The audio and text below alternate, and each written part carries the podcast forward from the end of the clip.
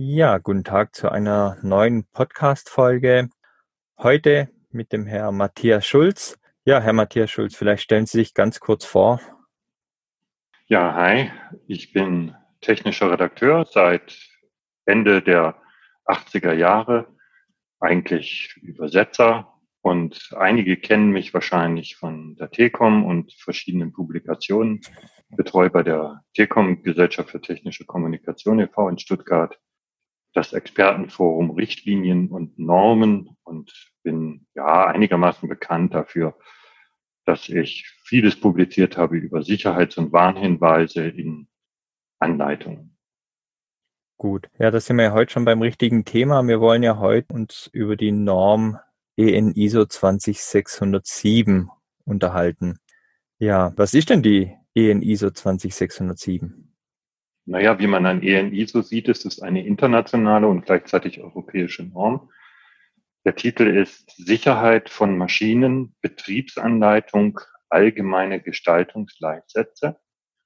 Und wir haben im Maschinenbau bisher zur Betriebsanleitung Vorgaben über Inhalt und Aufbau eigentlich nur gehabt in der Maschinenrichtlinie, relativ dünn. Und dann im Kapitel 645 von EN ISO 12100 die EN ISO 12100 ist aber in erster Linie eine Konstruktionsnorm, die bei vielen technischen Redakteuren auch gar nicht so bekannt ist.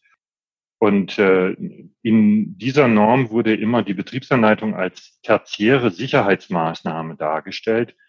Wir versuchen ja Sicherheit im Maschinenbau immer zu erreichen, indem wir entweder die Gefährdung wegkonstruieren, das nennt man äh, inhärente Sicherheit, oder technische Schutzmaßnahmen hinzufügen. Aber als dritte Möglichkeit nennt die Maschinenrichtlinie und auch die 12100 immer das Thema Informationen weitergeben an die Benutzer mit Warnschildern, mit Signaleinrichtungen und eben mit der Betriebsanleitung. Und dieses Thema Betriebsanleitung, das erfährt jetzt in diesem ganzen Zusammenhang der CE-Kennzeichnung eine Aufwertung durch die 20607. Da sind viele Details dazu jetzt in dieser Norm drin. Okay. Und warum ist denn die Norm jetzt so wichtig? Ja, weil das die erste Norm ist zur Betriebsanleitung, die eine EU-Konformitätsvermutungswirkung bekommt. Und zwar dadurch, dass sie im Amtsblatt der Europäischen Union gelistet wird. Und äh, zweitens ist es natürlich wichtig, weil das die Detaillierung vergrößert. Wir haben in der 12100 zwar schon bisher anderthalb DIN A4 Seiten, zwei DIN A4 Seiten über die Betriebseinleitung gehabt, welche Inhalte gefordert sind, aber jetzt haben wir eine ganze Norm, in der das viel detaillierter behandelt wird. Und zusätzlich haben wir da drin jetzt auch Basisregeln für die Gestaltung, die Struktur, die Textverständlichkeit und vieles mehr, auch über die Medien zum Beispiel. Das heißt, äh, die Norm ist einfach wichtig, weil sie viel an Regelung hinzufügt. Okay. Und ab wann sollte oder ab wann muss denn die Norm jetzt angewendet werden? Die ist bereits im Amtsblatt der Europäischen Union veröffentlicht worden, und zwar am 2. April 2020. Das heißt, sie hat jetzt Konformitätsvermutungswirkung und man sollte sie jetzt möglichst bald anwenden, weil ähm, das korrekte Umsetzung der CE-Kennzeichnung jetzt indiziert. Können Sie nochmal zusammenfassen, was denn die entscheidenden Neuerungen sind der ISO 20607? Also neben diesen äh, sehr viel detaillierteren Angaben zum Inhalt von Betriebsanleitungen, also was muss da konkret drin sein, wenn alle Lebensphasen behandelt, von Transport bis Wegwerfen. Neben diesen inhaltlichen Anforderungen haben wir ein ganz wichtiges Thema da drin, das ist die sogenannte Zielgruppenorientierung. Das heißt also, Anleitungen im Maschinenbau sollen bitte auch so gestaltet werden, dass sie für die Zielgruppen geeignet sind, sollen auch so gegliedert werden. Das wird auch gezeigt, wie man das machen kann. Und das Zweite, was absolut neu ist, fast revolutionär, ist, dass die Norm Papierdokumentation und elektronische Dokumente im Prinzip gleichstellt. Darüber wird man zwar viel diskutieren müssen, auch mit Rechtsgelehrten, aber die Norm stellt das erstmal gleich als alternative Medien. Wir haben jetzt gerade den Endbenutzer oder den Bediener der Maschine angesprochen. Welche Vorteile bringt es denn sonst noch für den Maschinenbediener, für Servicepersonal, wenn der Hersteller einer Maschine die ISO 20607 anwendet? Ja, jetzt hatten wir gerade über Zielgruppenorientierung gesprochen. Das ermöglicht es natürlich, sich äh, auf die Teile von der Anleitung konzentrieren, die mich auch wirklich interessieren, die leichter zu finden, wenn die Hersteller das richtig umsetzen. Ein Servicetechniker interessiert sich nicht für die Bedienung und umgekehrt. Das heißt also, die Unterlagen werden weniger vielleicht werden, die die einzelnen Personen studieren müssen. Und das ist besonders wichtig bei den Sicherheitsinformationen. Wenn Sie heute so von einer Werkzeugmaschine zum Beispiel ein Sicherheitskapitel anschauen, dann ist das oft ein Sammelsurium, wo sehr, sehr viel drin ist. Die Risiken sind oft sortiert nach den Gefährdungsarten, so von mechanisch über elektrisch und heiße Teile und so weiter. Aber das führt dazu, dass jeder eigentlich das alles lesen muss und sich dort raussuchen muss, was jetzt für ihn tatsächlich zutreffen könnte. Das ist äh, mühsam und führt ja auch oft dazu, dass die Leute das nicht lesen. Wenn ich das jetzt aber nach Zielgruppen sortiere, einfach sage, pass mal auf, bei deiner Tätigkeit als Maschinenbediener hast du folgende Risiken, bei deiner Tätigkeit als Servicetechniker hast du folgende Risiken, dann kann jeder einfach äh, nur das lesen, was ihn betrifft und jeder spart viel Zeit. Die Anleitung wird dadurch voraussichtlich kleiner und sie wird trotzdem alles enthalten, was ich brauche. Und ein weiterer Beitrag dazu, dass das für die Nutzer besser wird, ist, dass man Textverständlichkeit nicht nur fordert, sondern anhand von Beispielen zeigt, wie man das machen kann. Und da haben wir ja das Problem, dass gerade im Maschinenbau noch immer sehr, sehr viele Techniker die Anleitungen schreiben, also nicht unbedingt technische Redakteure. Das dürften immer noch mehr als die Hälfte sein. Und das sind keine professionellen Schreiber. Wenn die sich jetzt aber sozusagen an diese Kochrezepte halten, die da in der 20607 drin sind, dann kann das tatsächlich zu besseren, leichter verständlichen Anleitungen führen. Das wäre ein Vorteil für die Leser. Das heißt, die bringt ja in dem Fall auch Vorteile für die technischen Redakteure oder für die Ingenieure zum Beispiel, die Erstellung machen müssen von der Anleitung. Auf jeden Fall. Auf jeden Fall, weil sie ihnen relativ praxisnahe Hilfestellung bietet das Erste, was ich da schon wichtig finde, systematisches Erfassen aller erforderlichen Inhalte, weil wenn ich so mein Beratungsgeschehen anschaue in den letzten 20 Jahren, dann drehten sich doch das Gros der Fragen äh, darum, was muss denn jetzt eigentlich da drin sein und warum muss dies und warum muss das da drin sein. Und jetzt haben wir eine sehr, sehr detaillierte Liste für den Maschinenbau, was denn wirklich gefordert sein könnte. Und was ich auch sehr praktisch natürlich finde für die technischen Redakteure, ist auch viel diskutiert im Augenblick. Die Tür geht auf zur elektronischen Doku. Bisher ja immer äh, heißt es ja, muss man alles im Papier liefern für die Maschinen. Und da macht diese Norm jetzt die Tür auf, bietet uns die Möglichkeit, tatsächlich mal ein Medienkonzept zu erarbeiten. Das heißt, aufzuteilen, was machen wir elektronisch, was machen wir auf Papier, was machen wir downloadbar und das fordert ja eigentlich die IEC, IEE 82079, also die neue Fassung von der 82079, die fordert, dass wir so ein Medienkonzept entwickeln. Das könnte man jetzt tatsächlich tun, auch im Maschinenbau mit Unterstützung der 20607. Gibt es sonst zusätzlich zur 82079 noch zusätzlichen Nutzen der ISO 20607? Ja, die 82079, also jetzt mal der Teil, den wir seit 20, 2011 haben, äh, der behandelt ja die Qualität von Benutzerinformationen. Jetzt hat man das umbenannt ja in Nutzungsinformationen, also behandelt Prinzipien, sieben Prinzipien sind das, die dazu führen, dass äh, Anleitungen verständlich werden. Und sie äh, behandelt auch den Erstellungsprozess. Das finden wir jetzt in der 20607 nicht. Aber was die halt wirklich zusätzlich bringen zur 82079 ist äh, im Kapitel 5 gerade eben die sehr detaillierten äh, Anforderungen an den Inhalt, und zwar bezogen auf den Maschinenbau. Das findet man in dieser Form, in dieser Klasse, in diesem Detaillierungsgrad in der 82079 nicht. Die adressiert ja diverseste Produkte.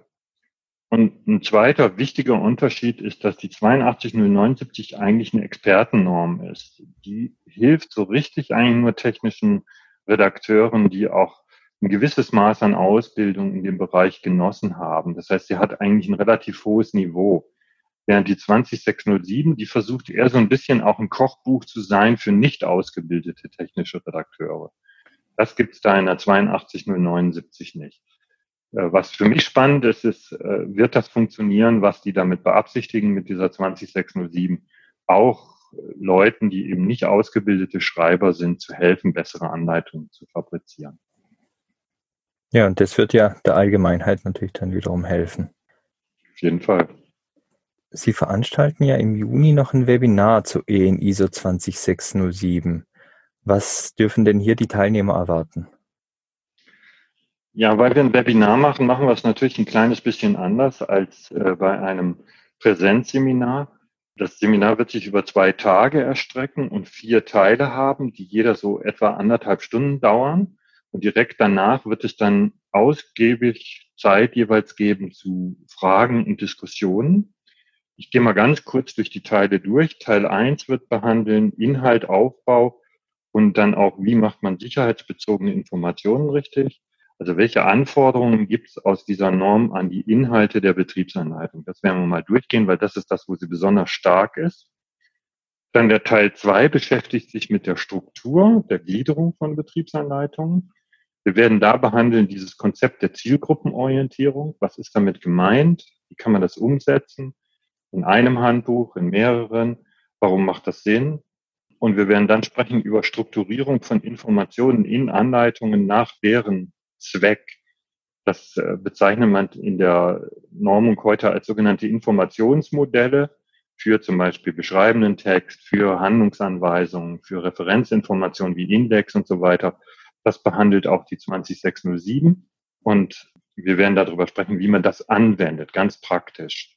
Und natürlich, wie man das auch anwendet auf die Sicherheitskapitel und Sicherheitsinformationen. Teil drei und vier am zweiten Tag die, da geht es dann äh, um diese Kochbuchinhalte. Wie kriege ich eine Anleitung so hin, dass die optimal verständlich ist?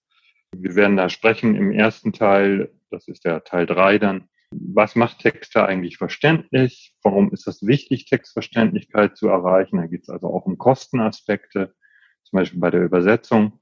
Wir sprechen dann über Wortwahl und Terminologie, wie die Verständlichkeit beeinflussen und dann der Satzbau, wie er die Verständlichkeit beeinflusst.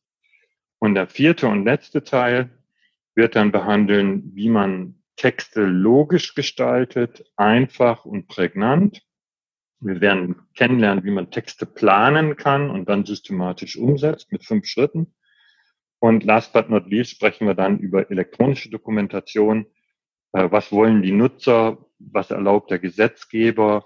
Wie können wir heute eine Strategie entwickeln, um das schrittweise umzusetzen, diesen sag ich mal, diesen Wechsel von immer nur Papier und das, sag ich mal, sehr viel Papier, tonnenweise, möchte ich fast übertrieben mal sagen, wie kommen wir zur elektronischen Dokumentation, wo ist da der Nutzen? Wir haben jetzt schon ein paar Vorteile für die Teilnehmer angesprochen. Was bringt denn das Seminar für die Teilnehmer? Letztendlich müssen sie ja auch oft vor dem Chef natürlich so ein Seminar freigeben lassen. Also so eine Norm wie die 20607 kann ja jeder selber lesen. Also das, es geht nicht darum, jetzt die Norm sozusagen äh, durchzuarbeiten gemeinsam oder sie so äh, in Form von Folien darzustellen, sondern es wird eine praktische Umsetz Umsetzungshilfe für die 20607 gegeben. Dazu werden wir viele Beispiele behandeln für die Forderungen an die Textverständlichkeit und auch an die Zielgruppenorientierung. Es wird Übungsteile geben für Warn- und Sicherheitshinweise und natürlich bringt es den Vorteil, dass man viele Detailfragen, die auf dem eigenen Firmenhintergrund jetzt stehen, diskutieren kann. Mit der Gruppe oder auch im Anschluss jeweils mit dem äh, Referenten, also mit mir alleine. Dazu wird es die Möglichkeit geben, so wie bei einem Präsenzseminar man in den Pausen mal den Referenten für sich alleine hat, werde ich Zeit einplanen für die Teilnehmer, mit ihnen einzelne Gespräche zu führen, wenn sie das denn wollen. Okay, perfekt. Und warum ist denn gerade jetzt so wichtig, so ein Seminar oder dieses Seminar oder an dem Seminar teilzunehmen? Ja, das finde ich eine gute Frage, weil mancher sich jetzt fragt, man haben wir nicht im Augenblick andere Sorgen als Betriebsanleitung. Ne? Jetzt gerade, wo der Maschinenbau wirklich dramatische Umsatzeinbußen erlebt, international die Märkte so ein bisschen trocken sind und das vielleicht auch bis tief in den Herbst dauern wird, bis es wieder weitergeht. Äh, viele haben jetzt dadurch relativ wenige Projekte. Das heißt, sie sind gerade auch in der technischen Redaktion nicht so stark vom Auftrag getrieben wie sonst. Und das ist die Chance, ein bisschen Grundlagenarbeit zu machen, zu der man sonst kaum kommt. Und diese Grundlagenarbeit, wenn man das dafür sich jetzt Zeit nimmt, sich das äh, anzuhören, gemeinsam zu entwickeln in so einem Seminar, dann haben wir auf der anderen Seite der Corona-bedingten Wirtschaftskrise sicher bessere Chancen, sowas korrekt anzuwenden und das bringt ganz sicher Wettbewerbsvorteile. Deswegen würde ich sagen, jetzt ist die Zeit, so ein Webinar mitzumachen. Ja, also aufgrund der Seminarinhalte habe ich schon gesehen, dass wirklich ja von der Praxis für die Praxis hier das Seminar gestaltet wurde und hoffe natürlich, dass möglichst viele diese Chance jetzt nutzen, sich hier beruflich weiterzubilden, als Redakteur, aber auch natürlich für Personen, die keine ausgebildeten Redakteure sind, um hier einfach bessere Anleitungen für die Zielgruppe zu schreiben, was ja dann am Schluss allen was bringt. Jawohl, ich freue mich auch schon auf die Diskussion und die Gespräche mit den Teilnehmern über diese Themen, die, denke ich, spannend sind und helfen, unsere Industrie vorwärts zu bringen. Weitere Informationen zum Seminar habe ich in der Podcast-Beschreibung aufgeführt, sowie die Verlinkung dazu. Ja, Herr Schulz, dann bedanke ich mich auf jeden Fall recht herzlich für den heutigen Podcast und würde mich freuen, auch. genau, und würde mich freuen, wenn Sie beim nächsten Mal wieder dabei sind. Jo, tschüss. Danke, tschüss.